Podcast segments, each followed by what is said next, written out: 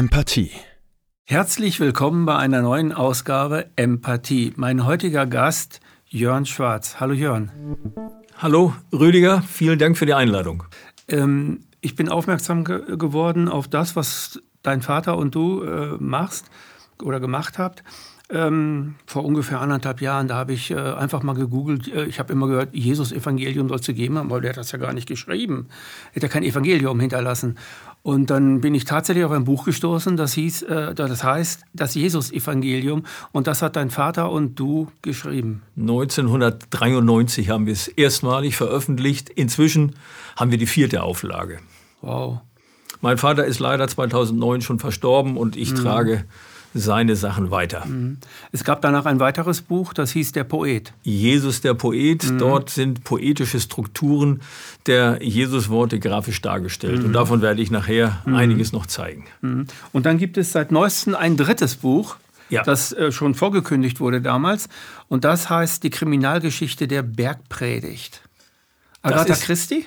Nein, äh, auch nicht Deschner, sondern äh, Eigenerkenntnis aufgrund der Tatsache, dass viele dieser Texte, die in der Bergpredigt wiedergegeben sind, kriminell verändert worden sind. Durch Zusätze, durch Löschungen und durch Einfügung von Dingen, die da gar nicht hingehören und es ist alles durcheinandergewürfelt mhm. worden. Und das, was in der Summe mit diesen Texten gemacht wo worden ist, vor ungefähr 1500, 1600 Jahren, äh, bezeichne ich als Kriminalgeschichte. Es ist mhm. kriminell, mhm. was vor anderthalbtausend Jahren mit diesen Texten gemacht worden, worden ist und was in der Zwischenzeit daraus wurde. Mhm. Ich gebe noch mal äh, für die Zuschauer ganz kurz ein Bild deines Vaters äh, rein. Das ist der Mann, der 40 Jahre lang diese Sachen studiert hat. Bin ich, liege ich da 40 Jahre? Ja, ich, ne? äh, eigentlich sind das also genau 50, 50, ja, er hat in den 1950er Jahren angefangen, äh, griechische Texte ins Aramäische rückzuübersetzen. Das Aramäisch war die, war die Sprache, von, die, in der Jesus gesprochen hat. In, in Jesu Muttersprache rückzuübersetzen. Mhm. Und das hat er bis 2009 gemacht. Das sind so ungefähr 50 Jahre. Veröffentlicht hat er von 1969 bis 2009, also 40 Jahre. Aber vorher zehn Jahre Grundlagenarbeiten gemacht worden. Ein Wörterbuch, ein aramäisch-griechisches Wörterbuch hat er angefangen und geschrieben und hat darin das Vokabular das zur Zeit Jesu relevant war, erhoben. Aramäisch war zu Jesus Zeiten Weltsprache und zwar die erste Weltsprache überhaupt, ja, das die, die wird, Geschichte aufweist. Ja, das wird heute als die erste Weltsprache der Geschichte der Menschheit bezeichnet. Dieses Aramäische, das wurde in verschiedenen Dialekten gesprochen, also mit Entfernungen von 50, 100 80 Kilometern von Jerusalem entfernt, wurde etwas anders ausgesprochen, äh, aber es war dieselbe Sprache und die äh, erstreckte sich um, um einen, über einen ganz großen Bereich äh, im heutigen Nahen Osten, wo diese Sprache gesprochen wurde. Und die Israelis, das Volk Jesu, hat diese Sprache ungefähr seit dem 5. Jahrhundert vor der Zeitrechnung schon gesprochen, nämlich zur Zeit, als sie nach Babylon entführt war, worden waren. Die Oberschicht war entführt worden und da haben sie das Aramäische übernommen. Vorher hatten sie Hebräisch gesprochen, sind dann zurückgekommen und haben dann die nächste Zeit Aramäisch gesprochen. Mhm. Bis zur Vertreibung aus Jerusalem. Ja, ich mache nochmal für die äh, ja. Zuschauer, möchte ich einmal reinbringen. Diese Bücher, die ähm, dein Vater und du geschrieben hast und, und du übersetzt, und übersetzt wurden, sind eigentlich Studienbücher. Studienbücher, weswegen? Weil sie genau aufzeigen, und zwar ist das in allen drei Büchern drin, ja. sie zeigen ganz genau auf, wie die Arbeit, die ihr beide gemacht habt, wie die vollzogen wurde. Man kann alles nachvollziehen und es ist, äh, ihr schreibt nicht einfach dies und das, sondern ihr macht es wirklich wissenschaftlich. Ja, so dass man es richtig nachvollziehen kann. Es ist ein eine sprachwissenschaftliche Arbeit, keine ja. Interpretation oder Exegese beziehungsweise ja. Deutschauslegung dieser alten Texte, sondern es ist eine archäologische Arbeit mit den Texten, die vor 2000 Jahren geschrieben worden sind. Und jetzt kommen wir mal zu, zu etwas, was äh, du musst nochmal das Buch nehmen. Ja. Wenn äh, ihr als Zuschauer jetzt seht, vielleicht könnt ihr das ein bisschen sehen. So wurde damals geschrieben ohne Konsonanten. Ja. Wir haben es hier auch auf dem ja. Bild, was ich mitgebracht Können wir es deutlicher habe, sehen? Können wir es etwas deutlicher sehen? Mhm. Das ist ein Text mit deutschen Buchstaben zunächst mal aufgeschrieben, der mit theologischer Bedeutung geradezu überfrachtet worden ist im Laufe der Geschichte und der hier nur mit Großbuchstaben geschrieben ist. So ist die ursprüngliche hebräische und aramäische Schrift damals auch gewesen. Die hatten nur 22 Großbuchstaben und die schrieben ohne Wortabstände und ohne Interpunktion. Und wie man anhand dieses Textes sehen kann, ist das ganz schwierig, einen solchen Text zu lesen und ihn zu verstehen. Man kann ihn ja interpretieren, deuten oder man kann ja sonst was draus sehen. Ne? Ja, man kann vieles draus ja. sehen und man muss sich überlegen, wo sind denn die Wörter richtig zu trennen. Und mhm. das habe ich hier mal im nächsten Bild dargestellt. Das mit den eingefügten Leerzeichen sind die richtigen Trennungen der Wörter. Und auch das ist ganz schwierig zu lesen. Was heißt das nun? Fällt es dir so auf Anhieb ein? Liebt Kann, eure Fre Fre Feinde. Genau, liebet eure Feinde. Also weil ich dein Buch ja, also ich habe ja genau. die Bücher gelesen, deswegen kann ich das aus dem Stegreif wüsste ich fast vorher auch nicht. Tut wohl denen, die euch hassen ja. und Segne so weiter, die, die euch fluchen. Ja. Bittet für die, die euch beleidigen. Mhm. Die Vokale fehlen. Und das ist das Thema der Feindesliebe, was theologisch regelrecht überfrachtet worden ist in 2000 Jahren. Es gibt heute noch Leute, die angesichts äh, des Krieges in der Ukraine äh, mit Feindesliebe argumentieren und sagen, wir sollen uns auf unsere christlichen Grundlagen berufen und Feindesliebe versuchen zu üben. Das ist dieser Text, der darauf zurückgeht und er steht an zentraler Stelle in der Bergpredigt. Mhm. Und die Bergpredigt ist das moralische, der moralische äh, äh, Imperativ unserer westlichen Kultur geworden. Ja, ja, er ist äh, in der Bibel innerhalb der Evangelien der wichtigste Text, den, die, den das Christentum hat, eine Perle der Dichtkunst Jesu, müsste man eigentlich sagen. Er wird vielfach, diese Bergpredigt wird vielfach zitiert, leider nicht immer ganz richtig äh, und vielfach überhöht und äh, unangenehm falsch ausgelegt, äh, aber man kann die Grundlagen rekonstruieren, die grundlegenden Texte rekonstruieren. Und das wollen wir im Folgenden mal machen. Mhm. Dazu vielleicht mal äh, eine Einleitung. Jesus hat ja in Gleichnissen vielfach geredet. Jesus war ein Poet. Jesus ein Dichter. Ein, wir kommen, wir kommen gleich mhm. drauf. Und deswegen beginne ich mal einfach mit einem Gleichnis, das ich jetzt mal erzähle. Eine Schlange eine kleine Schlange lebte mit ihrem Nachkommen auf einem Baum. Ihr Gatte war von einem Blatt heruntergestürzt und von Insekten vertilgt worden. Ich sehe keine religiöse Verzückung in deinem Spiel. Und ich muss gestehen, das ist auch nicht wirklich ein Gleichnis. Das ist die Übersetzung einer Übersetzung einer Übersetzung. Eines ursprünglich mhm. deutschen Textes, der zunächst im ersten Schritt ins Italienische übersetzt worden ist vor ein paar Jahren. Dann hat ein Franzose diesen italienischen Text in seine Muttersprache übersetzt und zum Schluss ein Engländer hat es ins, ins, ins Englische übersetzt. Und Stille Post. Stille Post, genau. Und ich habe es dann ins Deutsche rückübersetzt. Und dasselbe ist mit Jesus Worten passiert. Jesus hat in seiner aramäischen Muttersprache geredet, gepredigt, formuliert und seine Worte wurden dann in die damalige Welt- und Handelssprache Griechisch übersetzt. Also eine Sprache, die auf der anderen Seite des Mittelmeeres gesprochen wurde, nicht äh, hauptsächlich in Palästina. Und wir wissen, wenn man solche Sprachen übersetzt, will man nicht haargenau die Sprache übersetzen, sondern man will das Übersetzte verstanden wissen vom Volk, von genau, der Masse. Genau, genau. Aber bei diesem kleinen Text, von dem ich ja nur den Anfang vorgetragen habe, da können wir schon sehen, es ist ein Text herausgekommen, der zwar verständlich ist, aber eigentlich doch banal, mhm. nichts sagen. Und deswegen trage ich dir jetzt mal das deutsche Original vor.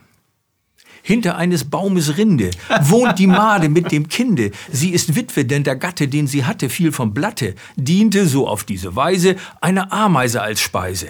Eines Morgens sprach die Made, liebes Kind, ich sehe gerade, dort drüben gibt es frischen Kohl, den ich hol, so lebt denn wohl. Halt, noch eins, denk, was geschah, geh nicht aus, denk an Papa.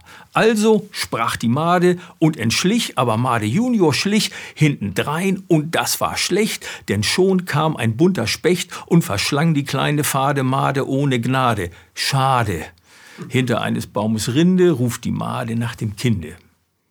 So wie dieses Heinz Erhard Gedicht, es ist ein humoriges Gedicht, formuliert worden ist mit Reimen, mit Rhythmen, mit Wortspielen, hat Jesus alle seine Worte formuliert. Nach meiner Zählung sind das im Moment so 656 solcher Worte, kleiner Gedichte, Lehrgedichte, Gleichnisse, Gebote, Verbote und so weiter. 656 Jesusworte habe ich gezählt, die so formuliert worden sind. Im Original, in der Rückübersetzung. Und aufgrund dieser vielfältigen Poesie, von der wir bisher nur ein bisschen gehört haben, war es möglich, das zu rekonstruieren. Und das können wir jetzt an diesen Bildern mal weitermachen, mhm. wie das passiert ist. Wir sehen also hier noch äh, den deutschen Text des äh, Wortes von der Feindesliebe. Überliefert ist uns der aber, wie ich das eben schon dargestellt habe, im Griechischen. Hier ein derselbe griechische Text in Großbuchstaben, mhm. ohne Interpunktion und ohne Abstände zwischen den Wörtern. Und auch hier stellen wir fest, wenn man dann Griechisch, Altgriechisch so gut könnte, hier stellt man fest, das kann man nicht ernsthaft lesen. Das ist schwierig zu erkennen. Hinter diesem griechischen Text steht das Original im Aramäischen. Das sehen wir hier, allerdings hier auch nur die Konsonanten. Und wenn man an der richtigen Stelle Leerzeichen einfügt, dann sieht man die, den kompletten Wortbestand in mhm. Konsonanten. Aber hier fehlen die Vokale. Und damals vor 2000, vor 3000 Jahren, als diese Schriftzeichen entwickelt worden sind, hat man die Vokale einfach noch nicht hingeschrieben, sondern hat nur Konsonanten genommen und diejenigen, die diese Texte gelesen und vorgelesen und interpretiert haben, die mussten sich die Vokale im Kopf einfach denken. War das so eine Art, äh, damals, jetzt reden wir vor, vor 3000 Jahren ungefähr? Ja, das ne? fing so vor 3000 oder vor über war 3000 Jahren. Dann auch mit die Überlieferung von solchen Sachen, war das sowas, sowas wie Geheimwissen? Hat man nicht. das so behandelt? Nur die Gelehrten durften das dann, weil die konnten auch ja. die Konsonanten einfügen im Gedächtnis. Genau, die, die Gelehrten waren es, die ihren Lebensunterhalt mit diesen Texten bestritten hatten ja. und davon finanziell ganz stark abhängig waren, die einen Kult im Tempel äh, betrieben haben und sich bezahlen ließen dafür. Und die haben die Texte ausgelegt und äh, den Menschen gesagt, was das bedeutet und welche Botschaften da drin stecken. Und die kannten natürlich, wenn sie sich ihr ganzes Leben nur mit diesen Texten beschäftigt haben, die kannten die Vokale natürlich und die kannten die Texte so gut wie mhm. auswendig. Aber die Texte sind im Laufe der Jahrhunderte immer weiter angestiegen und irgendwann äh, wurde das dann aufgeschrieben, zunächst noch äh, ohne Vokale und dann im 10. Jahrhundert unserer Zeitrechnung, also vor so ungefähr etwas mehr als 1000 Jahren, haben die sich gesagt, jetzt müssen wir aber mal die Vokale, die wir ja mitsprechen, die müssen wir da mal einfügen, um zu wissen, was wir gemeint haben oder was unsere Vorfahren vor 500, 600, 700 Jahren gemeint haben. Mhm. Und das sieht dann so aus. Die Vokale in diesen Sprachen, in diesen semitischen Sprachen, sind Punkte und Striche unterhalb der Buchstaben oder in den Buchstaben. Und die sagen aus, ob nach einem Vokal ein A, ein E, ein O, ein I, ein U gesprochen wird.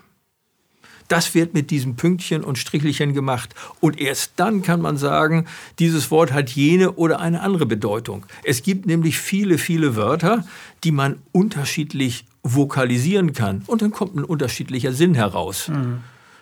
Und solche Wörter, die führen dann natürlich bei der Auslegung von neutestamentlichen biblischen Texten zu ganz großen Interpretationsproblemen, wenn da nämlich Stuss steht. Und über solchen Stuss ist mein Vater als junger Mann schon vielfach gestolpert. Er hat festgestellt, dieser Jesus, der widerspricht sich ja selber. Indem er die Bibel, also die Texte aus der Bibel genommen hat? Ja, er hat, mein Vater hat einfach nur ja. äh, biblische Texte, neutestamentliche Texte aus den Evangelien genommen und die miteinander verglichen und gesagt, da redet dieser Jesus so und an der, Stelle, an der anderen Stelle sagt er das Gegenteil. Das darf doch nicht wahr sein, das ist doch verrückt. Und dann hat mein Vater festgestellt, dass über solche Widersprüche in den Kirchen natürlich nicht gepredigt wird. Die werden überhaupt nicht thematisiert, die Widersprüche. Es wird nur über Friede, Freude, Eierkuchen gepredigt oder wurde damals. Oder geht, man geht einfach drüber hinweg. Man geht drüber hinweg mhm. und sagt gar nichts dazu.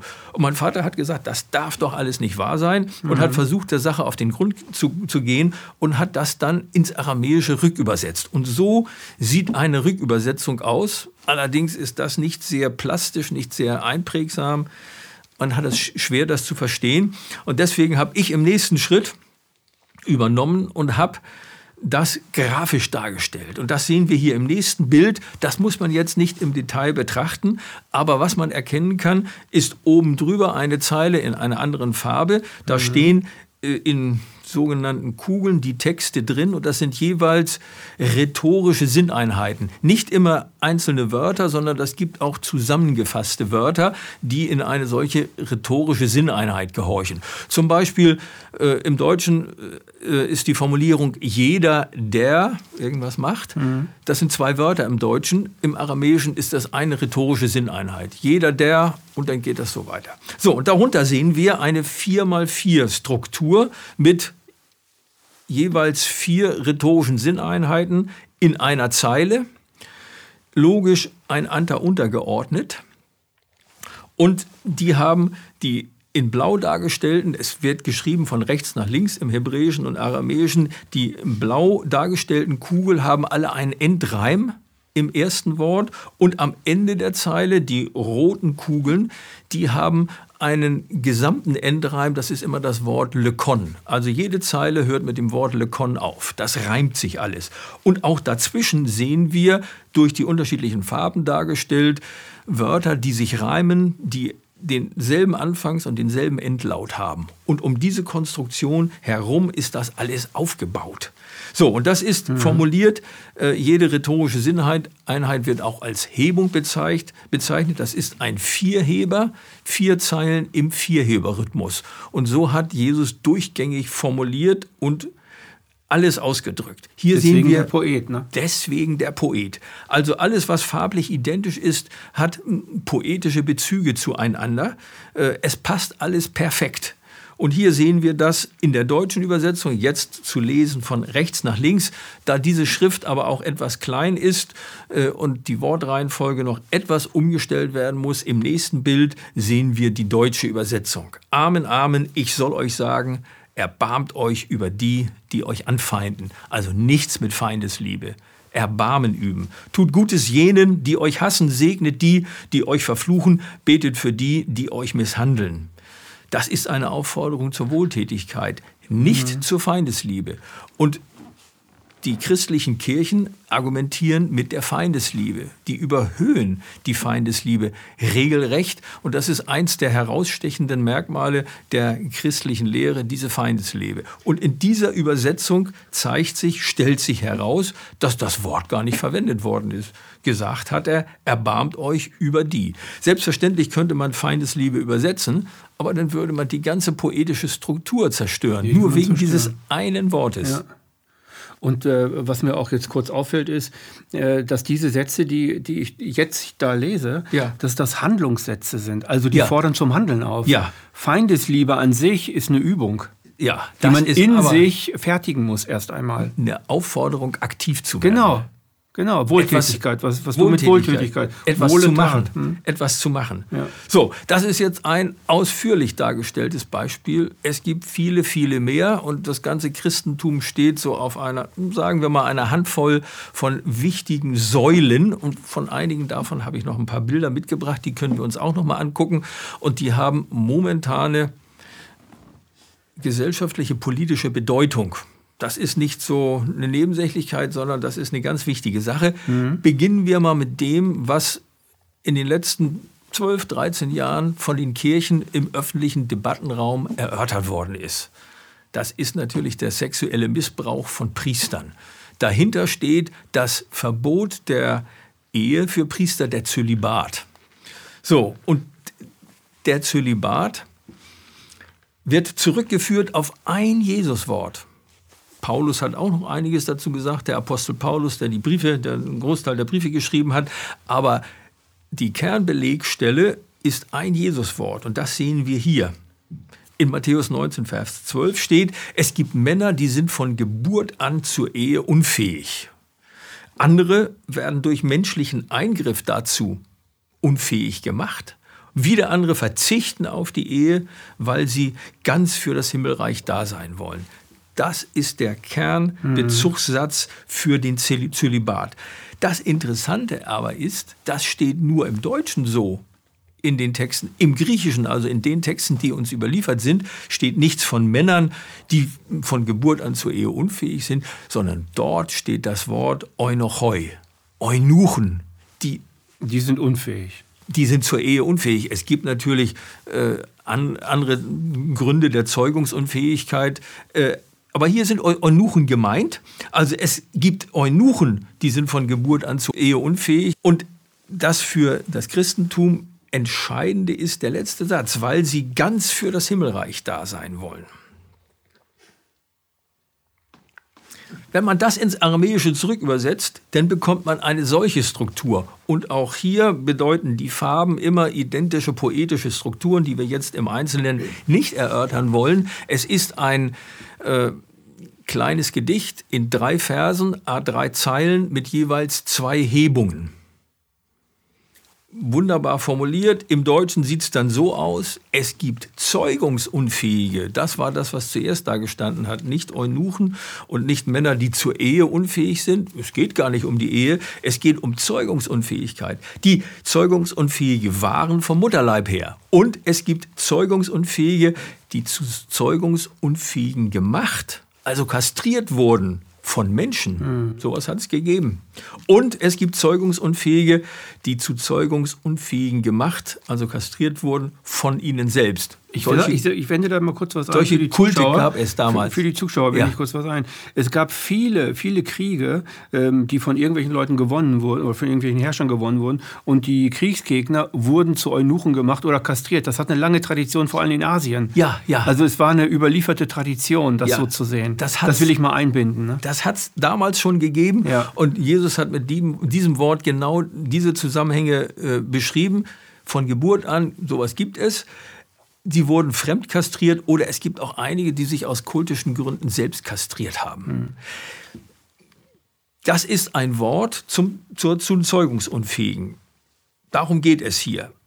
Also es ist kein, äh, kein Imperativ für, die, nein, für das Zölibat. Nein, aber diese Formulierung mit dem Himmelreich und hm. der Ehe, die ist erst durch, die ist zusätzlich nachträglich eingebaut worden und das ist dann so interpretiert worden.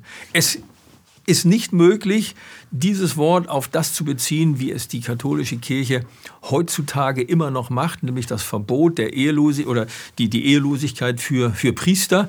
Äh, wir haben in den letzten Wochen den synodalen äh, Weg gehabt, da wurde, wurde viel verhandelt und deutsche Katholiken haben versucht, die katholische Kirche dazu zu bringen, diese Sache mit dem Zölibat aufzuweichen und die Ehe für die Priester zu erlauben. Das ist natürlich nicht durchgegangen. Das wollen sie auch nicht. Mhm. Und es interessiert sie auch diese Übersetzung nicht, die Poesie äh, interessiert sie nicht wirklich, die Jesusworte nicht. Äh, diese Sachen, die ich jetzt hier vortrage, äh, die haben mein Vater und ich, mein Vater in der Hauptsache natürlich in ungefähr 120 wissenschaftlichen Veröffentlichungen in wissenschaftlichen Fachzeitschriften veröffentlicht und es gibt so ungefähr 20 Bücher. Nicht alle sind veröffentlicht. In meinem Verlag sind jetzt die letzten drei erschienen, wo alles zusammengefasst ist.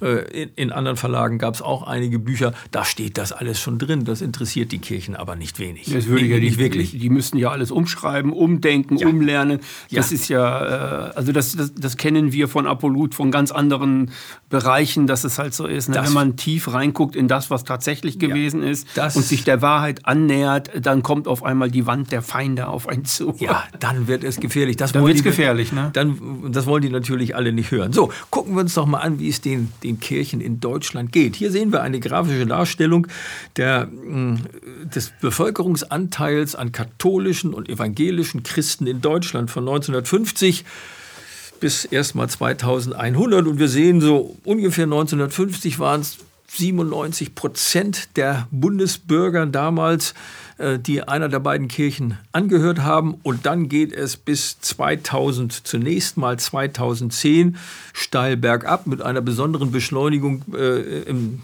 zum Zeitraum der Wiedervereinigung.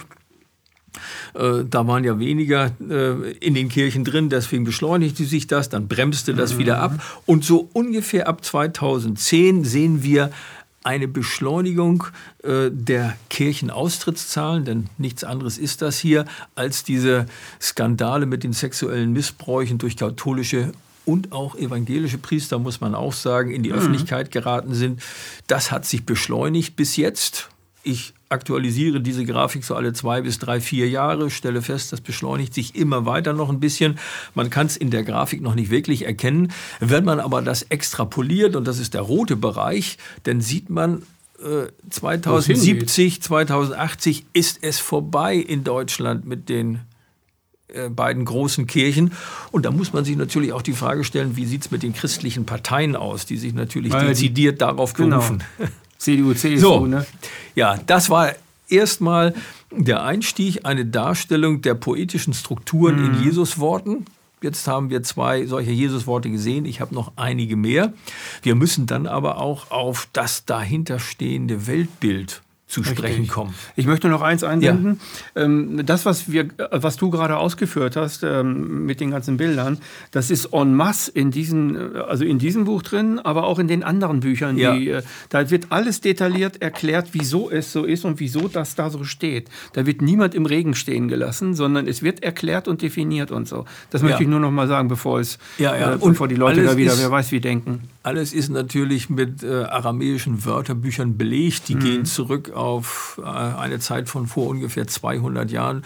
Mein Vater hat damals alle alten Wörterbücher der aramäischen Sprache gesammelt und hat äh, versucht, ein eigenes Wörterbuch dazu zu schreiben. Das Ding existiert, äh, aber auf Karteikarten handschriftlich geschrieben. Vielleicht komme ich noch dazu, das alles mal zu digitalisieren. Es steht alles da drin. Jede Vokabel ist belegt und äh, die Fülle der Poesie macht das inzwischen unmöglich zu widerlegen, dass sich das und das und das reimt, dass das rhythmisch ist, dass das poetisch angeordnet ist.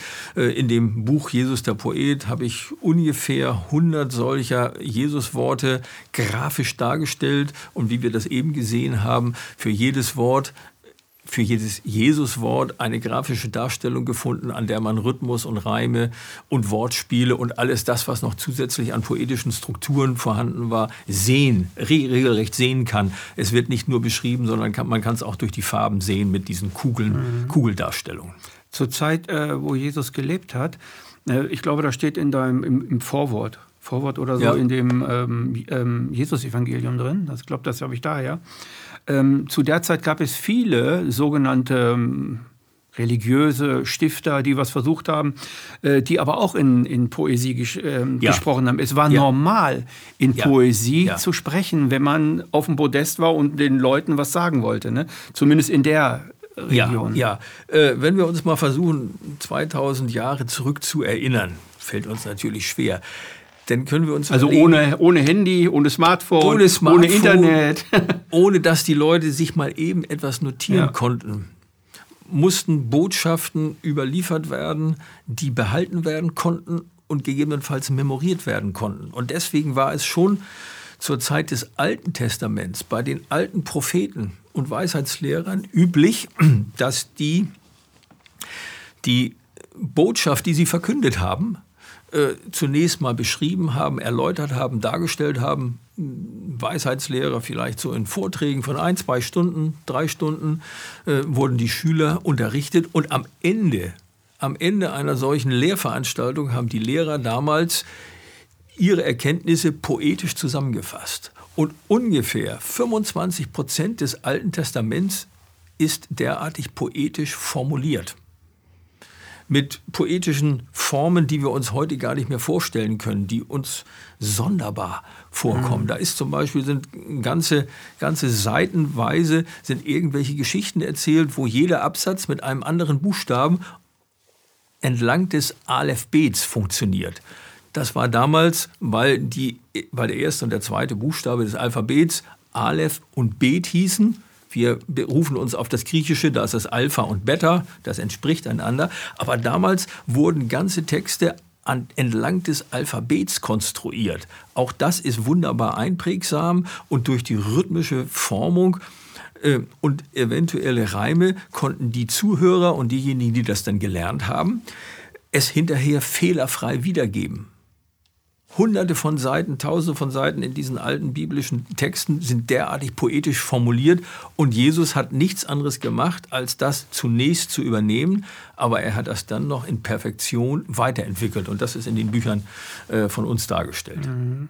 Man muss da äh, vielleicht, also ich wende da nochmal ein, ähm es gab damals ja kein Bildungssystem Nein. für die Leute. Also die mussten sich was einfallen lassen, damit die Leute das, was, was, was diejenigen da gesagt haben, wirklich auch behalten. Die haben sich richtig Mühe gegeben. Ja. Und das ist äh, dann daraus entstanden. Ne? Ja, ja. Und heute noch können wir sehen, dass sich Poesie, wie an dem Heinz Erhardt Gedicht gezeigt, leicht auswendig lernen lässt, während wenn man äh, Prosatexte hat, es schwer ist, so ja. einen Prosatext derselben Länge auswendig zu lernen. Aber das mit, dem, mit den Rhythmen und den Reimen bei Heinz Erhardt, das fließt so einfach dahin, das kann man mal so eben auswendig lernen. Mhm. Würdest du dich als Christ bezeichnen?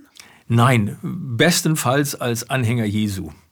Das mhm. Christliche ist derartig verbogen, äh, inhaltlich fehlinterpretiert, dass ich mich nicht mehr dahinter stellen kann. Also ich hinter die sogenannten kirchlichen Christen? Nein, nein. Ich habe das mit den Kirchen, habe ich das auch nicht so sehr viel. Äh, die haben zwar diese Texte uns überliefert, aber was daraus geworden ist, was sie gemacht haben äh, und ihre äh, ihr Desinteresse äh, an den Worten Jesu, an Rückübersetzungen, die haben äh, mich dazu gebracht, mich nicht mehr dahinter zu stellen. Gibt es einen größeren Kreis um dich herum, äh, der sich für diese Dinge interessiert und um deinen Vater herum? Ja. Hat es das gegeben? Hat es hat, es, ja, ja, es hat, gegeben? Es hat, es hat einen Kreis gegeben, äh, der meinen Vater finanziell unterstützt hat für die Herausgabe der ersten Bücher, die wir haben vor über 30 Jahren drucken lassen. Äh, den Kreis gibt es inzwischen nicht mehr. Die, ein Großteil der Leute lebt auch nicht mehr. Inzwischen gibt es diejenigen, die im Laufe der letzten Jahre die Bücher gekauft haben. Wir haben ein paar tausend Bücher davon inzwischen verkauft. Äh, dann gibt es interessierte Kreise, vor denen ich ab und zu mal öffentliche Vorträge halte. Das ist aber leider äh, mit Corona so ein bisschen eingeschlafen. Ich habe kurz davor noch öffentliche Vorträge gehalten und dann musste ich das einstellen. Dann wären keine Leute gekommen und ich mhm. wollte auch nicht reisen.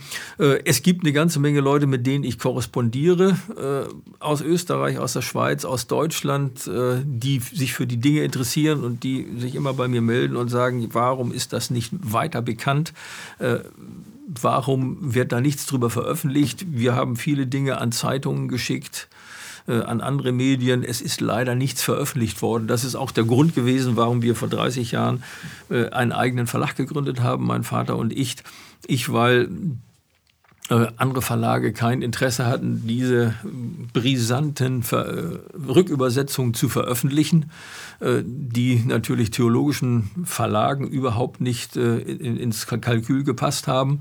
Und andere Verlage wollten sich da nicht die Finger schmutzig machen. Hm, die hätten es dann wahrscheinlich mit den Kirchen zu tun bekommen. Ja, ja. Das heißt auch solche Zeitschriften wie Süddeutsche oder Spiegel, Stern etc. Nein.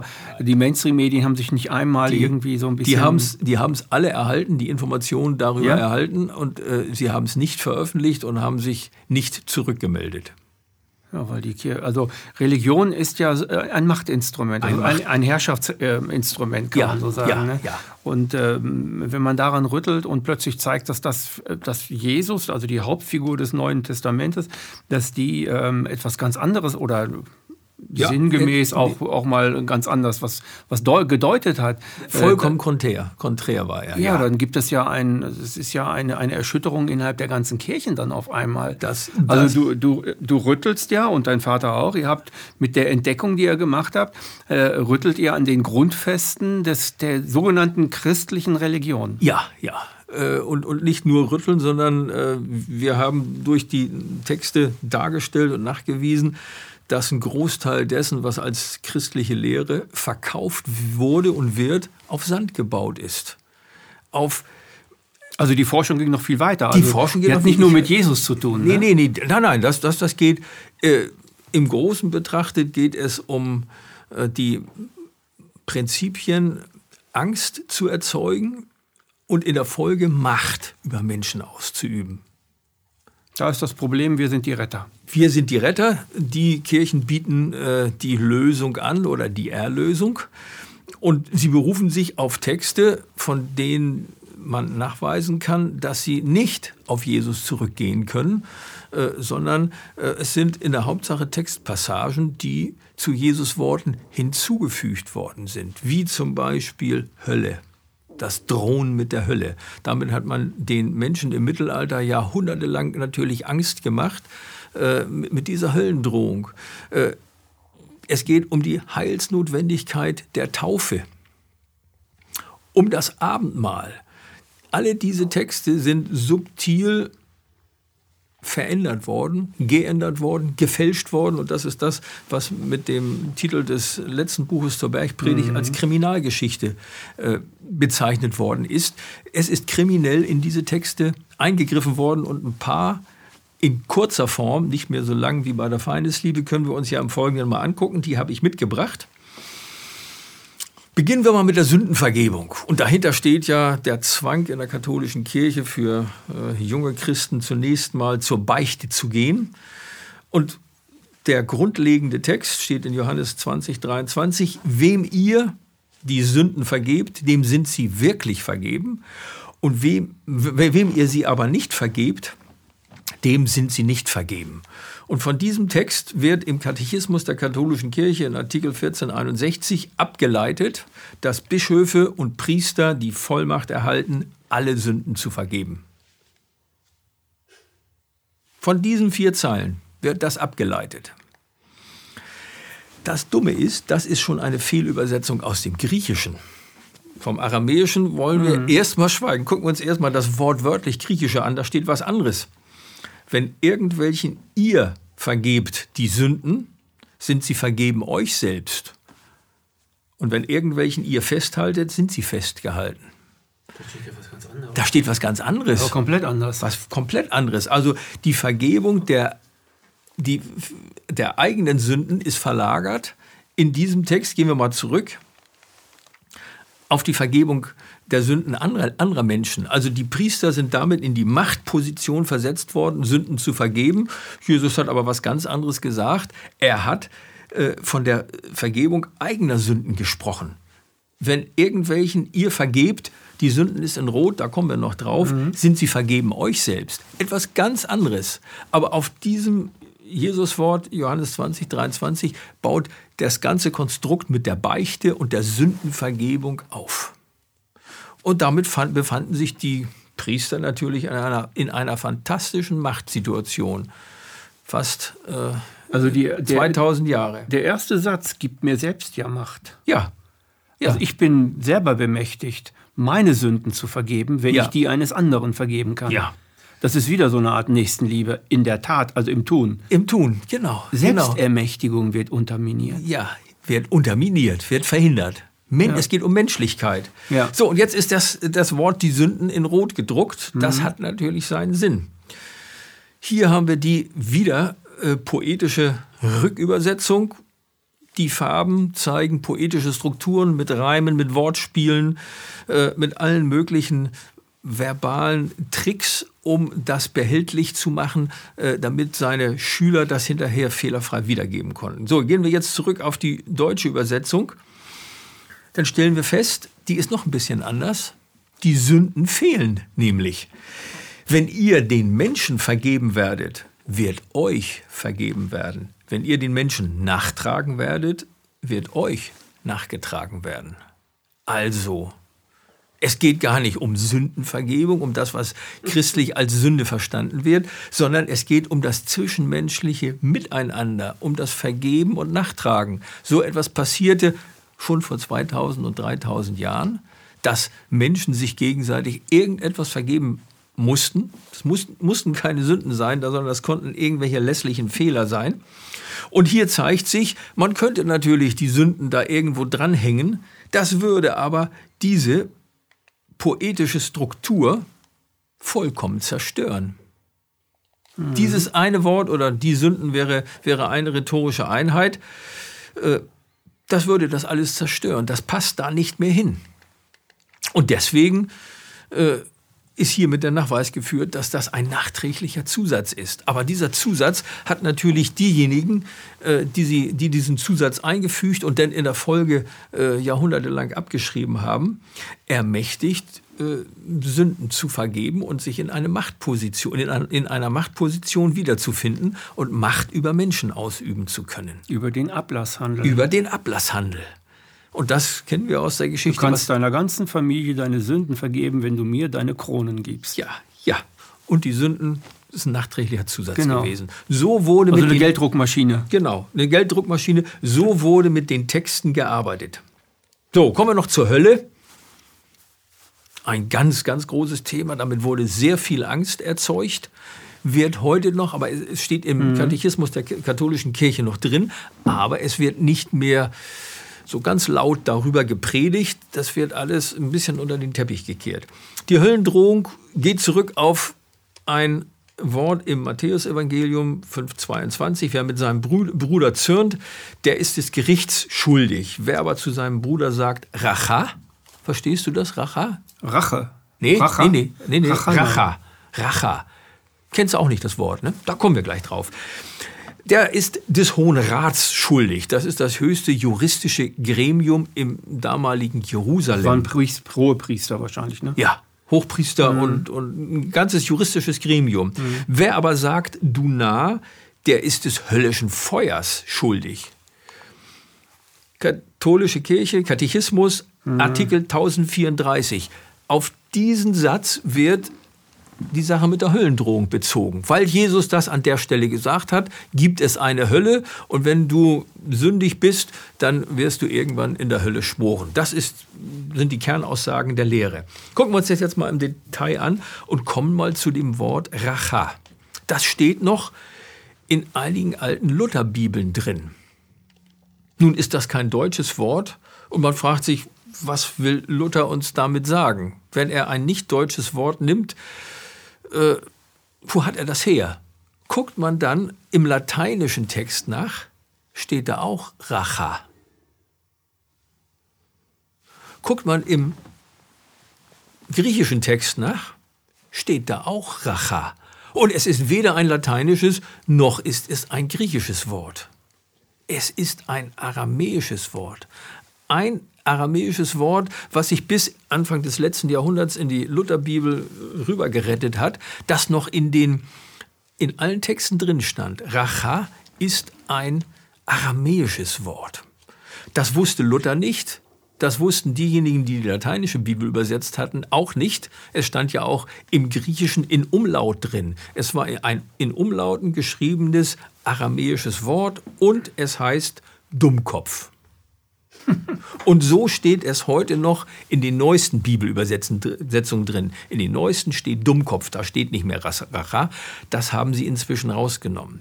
Und das ist jetzt ein einziges Beispiel dafür, dass aramäische Wörter sich in die heutigen Übersetzungen in Umschrift noch gerettet haben. Es gibt 29 weitere aramäische Wörter, steht in der Bergpredigt drin, habe ich aufgelistet, die aramäischen Ursprungs sind und in Umschrift sich bis in die heutigen Übersetzungen gerettet haben.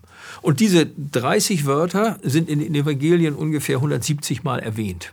Also das Aramäische ist noch enthalten. Ist noch drin ist noch enthalten. Die Kirchen wollen da oder die, die Theologen an den Hochschulen wollen da aber nicht zu so sehr ran an das Aramäische. Das äh, tut ihnen so ein bisschen weh. Ja, man würde ja wahrscheinlich dann zeigen, äh, wo ist denn das andere Aramäische? Ja, ja. Also wenn, wenn das, wenn, äh, wenn das Theologen sind, die jetzt studieren, dann äh, gehört das ja zu deren Wissenschaft. Würde es zu deren Wissenschaftspflichten gehören, da mal hinzugucken? Da mal hinzugucken. Und es irgendeiner würde das mal tun. Irgendeiner würde es tun. Es sind 170 Erwähnungen aramäischer Wörter mhm. in Umschrift. Also die sind aus dem Aramäischen in Umschrift ins Griechische, vom Griechischen ins Lateinische und dann in die heutigen Übersetzungen eingeflossen, stehen noch drin. Ich habe sie alle aufgeführt. Äh, es interessiert die aber nicht. Sie reiten auf dem griechischen Grundtext herum. Grundtext, viele sagen auch Urtext, ist natürlich Quatsch. Es ist kein Urtext. Der Urtext ist das, was wirklich gesprochen wurde auf der anderen auf der anderen Seite des Mittelmeers. Mhm. Aber nicht griechisch. So, hier haben wir wieder eine grafische Darstellung, jetzt äh, mit, mit deutschen Übersetzungen. Wir gucken uns das gleich in noch etwas größerer Schrift an. Auch hier wieder dasselbe Spiel, allerdings ein etwas anderer Rhythmus. Drei in der ersten Zeile, zwei Hebungen in der zweiten Zeile und das zweimal. Das ist der sogenannte Klagelied oder Gefühlsrhythmus. Solche, solch, diesen Rhythmus hat Jesus verwendet, wenn er äh, etwas beklagt hat oder etwas gefühlsbetont war. Die aramäischen Formen wollen wir jetzt nicht betrachten, gucken wir gleich die Übersetzungen an. Und die lautet wie folgt, jeder, der wiederholt Dummkopf sagt, er versündigt sich. Und jeder, der wiederholt Idiot sagt, er versündigt sich. Und das mit der Hölle Steht kommt nicht, nicht mehr drin. vor. Das, man kann es zwar rückübersetzen, aber das ist poetisch, wenn wir mal eine Seite zurückgehen, poetisch in sich geschlossen, perfekt. Man kann das andere übersetzen, dann zerstört man aber wieder diese 3 plus 2, 3 plus 2 poetische Figur. Mhm. Und deswegen erweist sich diese Sache mit der Hölle als nachträglich hinzugefügt. Und zwar von irgendjemandem, der damit sich in die Lage versetzt hat, wiederum das gleiche Spiel zu spielen, Macht über Menschen auszuüben. Was hier eigentlich gemeint ist, ist dieses wiederholte Sagen von Dummkopf und Idiot. Das hat nämlich eine demoralisierende Wirkung. Mhm. Und darum geht es hier. Nicht um die Hölle und um äh, Idioten und Dummköpfe. Wobei hinzukommt, das ist doch absurd zu glauben, wenn jemand zu seinem Mitmenschen Dummkopf oder Idiot sagt, dann käme er vor das höchste Gericht. Das wäre heute bei uns das Bundesverfassungsgericht. Denn irgendeiner mit gutem Grund vielleicht zu einem Politiker sagt, du Dummkopf, dann kommt er doch nicht vor das Bundesverfassungsgericht. Nein. Das ist doch ein vollkommener Unsinn, so etwas zu glauben, dass Jesus einen solchen Stuss geredet hat. So, Abendmahl. Da kommen wir zu einem ganz heiklen Thema. Jesus brach das Brot und sagte, nehmt und esst, das ist mein Leib. Das, also ich fand es immer schon äh, ziemlich ähm, seltsam, dass man sowas sagt. Wie kann das mein Leib so, sein? Und Aber gut. Die Lehre, die Lehre der katholischen Kirche geht folgendermaßen. Heute werden ja Hostien mit Weintropfen darauf mhm. äh, ausgeteilt. Und die Lehre sagt, im Moment, in dem diese Hostie in den Mund kommt, verwandelt sich diese Hostie in Leib und Blut Jesu. Das wird beschrieben mit dem Begriff Transsubstantiation. Mhm. Er hat dann noch weiter gesagt, er nahm den Becher und sagte, trinkt alle draus, das ist mein Blut. Woran denkst du denn, wenn du diese Formulierungen in der Darstellung siehst, einen menschlichen Leib essen und menschliches... Naja, Kannibalismus. Das ist Kannibalismus. Äh, und und äh, mir kommt auch Nekrophilie so ein bisschen in, in ja. den Sinn. Aber das ist ein anderes Thema. Das ist ein anderes Thema. Aber das ist Kannibalismus. Aber das ist doch. Das fand ich schon immer irgendwie, was? Jesus es ist doch, sowas gesagt haben? Es ist doch äh, absurd, was, was da dargestellt ist. Ja. Es geht da, das ist ein ritualisierter Kannibalismus. Mhm. Äh, und das ist doch vollkommen unvorstellbar, dass, dass seine Jünger aufgefordert worden sind, sein Leib zu essen und sein Blut zu trinken. So. Fachbegriff Kannibalismus hatten wir schon. Jetzt mhm. gucken wir uns mal die Übersetzung an. Hier sehen wir wieder diese poetischen Strukturen. Mhm. Ich gehe wieder im Detail nicht drauf an ein, aber möchte darauf hinweisen, dass da in der Mitte, in der ersten Zeile und der dritten Zeile drei Punkte sind. Diese drei Punkte drücken eine rhetorische Pause aus. Die kann man natürlich in den alten Texten konnte man das damals nicht so darstellen. Hm, die weisen aber darauf hin, dass etwas anderes gemeint ist. Und das gucken wir uns jetzt mal an. Er hat tatsächlich aufgrund der Rückübersetzung, ich muss dazu noch ein bisschen was sagen, äh, gesagt, dies und gleichzeitig brach er das Brot in zwölf Stücke. Dies passiert meinem Fleisch, dies meinem Fleisch das hingegeben wird für euch. Also es war eine Voraussage dessen, was auf ihn zukommt. Mhm. Sein Fleisch, sein Leib wird gebrochen. Und dann sagte er, er goss den Wein in einen Becher und sagte, dies passiert meinem Blut. Und dann hat er gleichzeitig ausgegossen. Das war eine Gleichnishandlung, zwei Gleichnishandlungen mit denen er vorausgesetzt hat, vorausgesagt hat, was passieren wird, was auf ihn zukommen wird. Das Entscheidende ist, dass dieses ist, dies ist mein Leib, dies ist mein, mein Blut, dass das da gar nicht steht. So, das haben wir uns natürlich nicht zusammenfantasiert oder mein Vater, sondern das haben wir aus anderen Überlieferungen.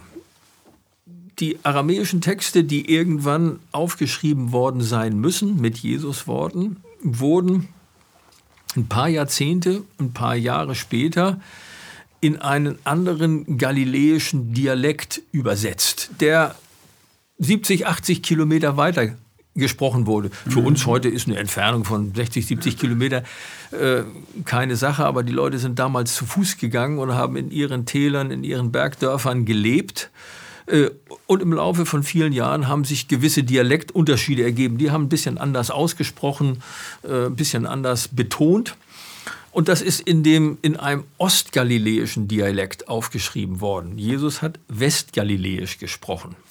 Keine ganz großen Unterschiede, aber von diesen Texten, von diesen ostgaliläischen, ostgaliläisch-aramäischen Texten gibt es Überlieferungen noch. Und zwar ungefähr aus dem zweiten, aus dem ersten Jahrhundert. Die ältesten griechischen Texte, die wir heute haben, stammen aus dem vierten Jahrhundert. Und diese ostgaliläischen Texte stammen aus dem zweiten Jahrhundert. Sind also mindestens 100, 150, 200 Jahre, so genau wissen wir das nicht mehr, mhm. älter als die ältesten griechischen. Und in solchen äh, ostgaliläischen Texten, die noch vorhanden sind, die man noch kaufen kann, haben wir nachgeguckt und haben festgestellt, da steht gar nicht dieses ist, dies ist mein Leib, beziehungsweise hier, dies ist mein Fleisch. Das steht da gar nicht drin, sondern da steht genau das drin, dies meinem Fleisch, dies meinem Blut. Also nichts mit Kannibalismus, sondern es ist eine Gleichnishandlung gewesen, bei der er das Brechen seines Leibes und das Gießen vorgeführt hat. Ganz etwas anderes. So, kommen wir zum Ende langsam zu dieser Bilder, kommen wir zur Heilsnotwendigkeit der Taufe. Jedes kleine Kind in Deutschland in einer christlichen Familie wird getauft. Das geht zurück auf Markus 16, 16. Wer glaubt und sich taufen lässt, wird gerettet. Wer nicht glaubt, wird verdammt werden. Hiervon wird die Heilsnotwendigkeit der Taufe abgeleitet in Artikel 183 und 1257. Es gibt noch weitere Erwähnungen, müssen wir jetzt im Detail nicht angucken. Aber damit wird gesagt, wer sich nicht taufen lässt, der ist verdammt. Das ist die Aussage und deswegen werden christliche Kinder seit fast 2000 Jahren getauft. Hier eine Grafik, wiederum eine grafische Darstellung der äh, aramäischen Strukturen ein Doppel-Zwei-Heber, in dem das formuliert worden ist. Und jetzt gucken wir uns die Übersetzung an und die ist wieder etwas anderes als das, was wir eben gesehen haben. Jeden, der Gott vertrauen wird, ihn kann er wiederbeleben lassen. Jeden, der Gott nicht vertrauen wird, ihn kann er nicht wiederbeleben lassen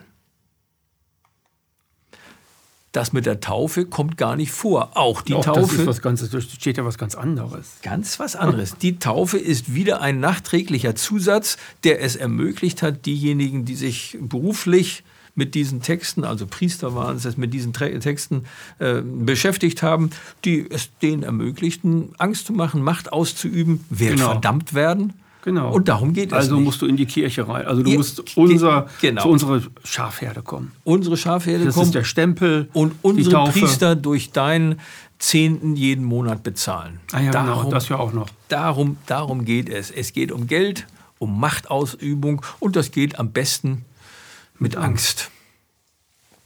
So. Damit genug jetzt nochmal, mhm. ich hoffe, man kann das alles sehen, ein Überblick über weitere poetische Strukturen, mhm. die sich herausgestellt haben, wenn man äh, die Texte aus den Überlieferten herausgenommen hat, rückübersetzt hat und grafisch dargestellt hat. Über die Formen äh, will ich jetzt im Detail nicht reden, aber es gibt viele, viele verschiedene, mit denen Jesus gearbeitet hat. Und die seine Schüler, seine Jünger auswendig gelernt haben und weitergegeben haben. Und die waren perfekt, solange das im aramäischen Sprachraum geblieben ist.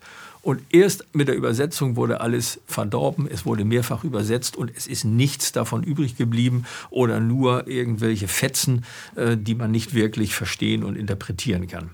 Oder Widersprüche halt, ne? Die, oder Widersprüche. Die, auf die dein Vater damals gekommen ist, wo ja. er jung war. So, äh, jetzt können wir mal vielleicht zu einem etwas anderen Thema kommen, mhm. zu dem Weltbild, was dahinter steht. Mhm. Wir leben ja heute im 21. Jahrhundert in immer noch einem materiellen Weltbild. Das ist eine komische Sache. Die Physik der letzten 100 Jahre hat etwas anderes ergeben. In den 1970er Jahren wurde das jetzige äh, materielle Weltbild mit dem Standard, mit dem sogenannten Standardmodell des Aufbaus der Materie zu Ende entwickelt. Und das Endergebnis davon, jetzt in meiner Sprache, ist, Materie an und für sich gibt es nicht. Wir leben in einer materiellen Welt, wir fühlen Materielles und jetzt kommt die Physik und sagt, Materie an und für sich gibt es nicht. Was ist denn eigentlich Materie? Woraus besteht das? Zum meisten Teil aus nichts. Zum meisten Teil auch ni äh, aus nichts. 99,8 Prozent dessen, was wir hier für Materie halten, ist nur Bindungsenergie zwischen subatomaren Teilchen und nur 0,2 Prozent, also zwei Promille dessen, was die Materie scheinbar ausmacht, äh, sind Teilchen, denen man eine Ruhemasse zuschreibt. Und 99,8 Prozent ist Bindungsenergie zwischen diesen Teilchen. Und Otto Hahn und Lise Meitner haben es 1938 geschafft, einen kleinen Teil von Bindungsenergie, Uran 238, durch Spaltung freizusetzen. Was danach passiert ist, wissen wir alle. Mhm. Nicht nur Hiroshima. Hiroshima. und Nagasaki, sondern auch die Kernenergie, äh, die strahlenden Abfälle, mit denen wir uns heute noch rumärgern müssen. Und unsere Nachfahren werden noch, wenn mhm. sie es denn erleben, noch ein paar tausend Jahre mit dem strahlenden Abfall umgehen, um, umgehen müssen. Aber das Entscheidende ist, Materie besteht in der Hauptsache aus Energie. Die kann man freisetzen Freiwillig geht das, fällt das nicht auseinander.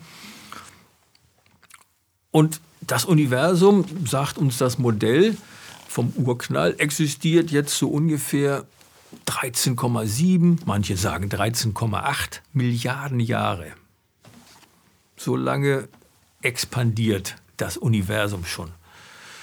Und die Physik der letzten 30 Jahre ungefähr hat ergeben, es expandiert weil es sehr, sehr, sehr, sehr viel mehr Materie, dunkle Materie und dunkle Energie gibt und Kräfte auf die Materie auswirkt, damit die sich ausdehnen kann. In riesigen Dimensionen, in riesigen mhm. Zeiträumen, die wir uns nicht vorstellen. Die, der Stand der momentanen Erkenntnis ist, dass ungefähr 95 Prozent dessen, was das Universum ausmacht, aus dunkler Materie und dunkler Energie besteht, wovon wir so gut wie nichts wissen. Nur von 5 Prozent von dem, was wir Materie nennen, da wissen wir etwas. Und wenn man aufgrund dieser 5 Prozent jetzt sagt, äh, es ist vermessen, von einer geistigen Welt zu reden, wie Jesus das gemacht hat, mhm. dann ist das sehr, sehr mutig. 95 Prozent kennen wir nicht, aber aufgrund dieser 5 Prozent sagen wir alles das, was alle Religionen sagen. Es gibt eine geistige Welt außerhalb von unserem Raum und unserer Zeit.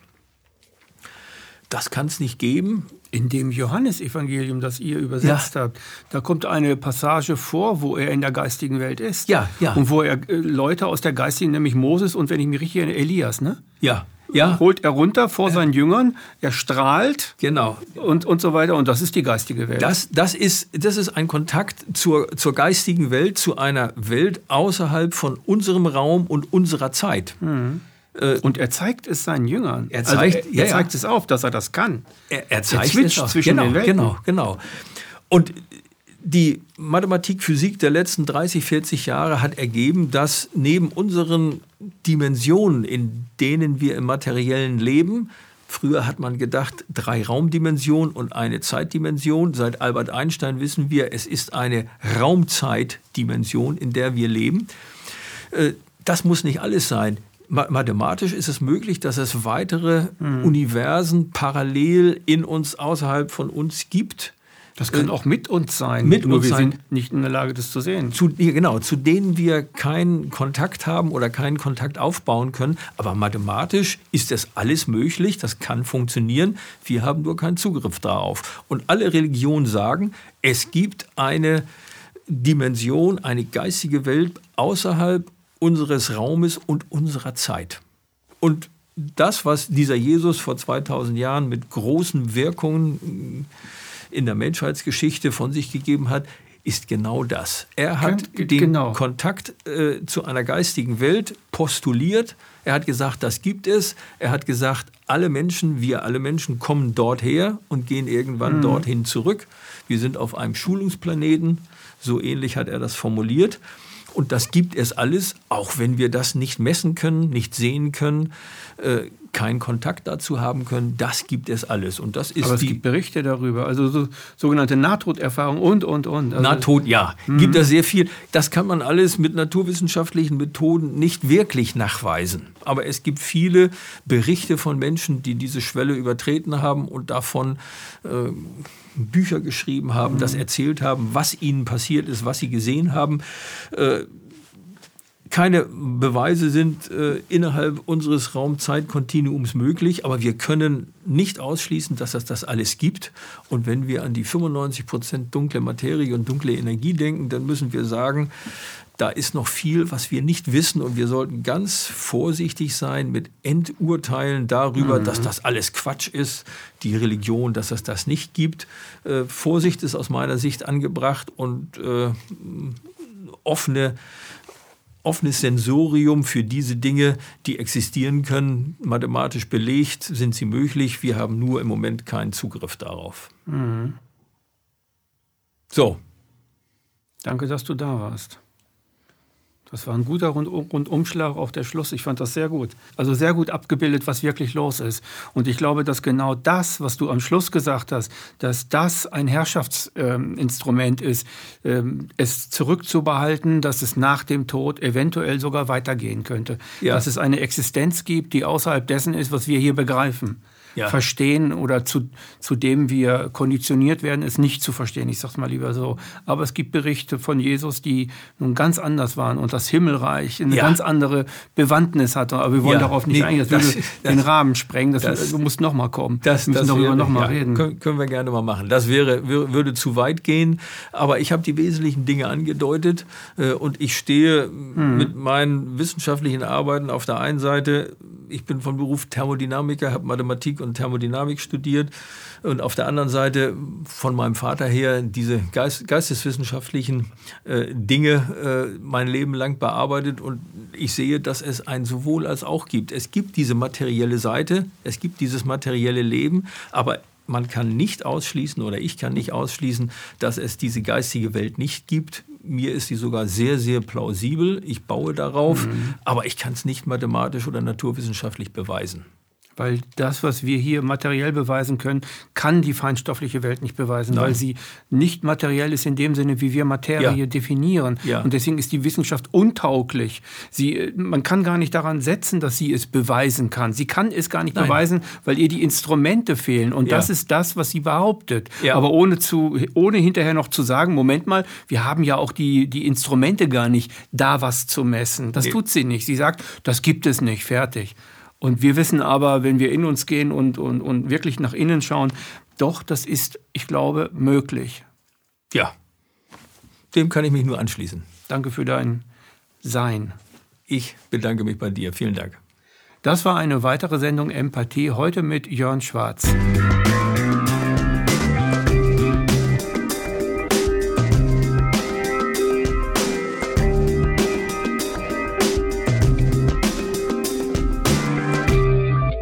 Danke, dass Sie Apolut eingeschaltet haben.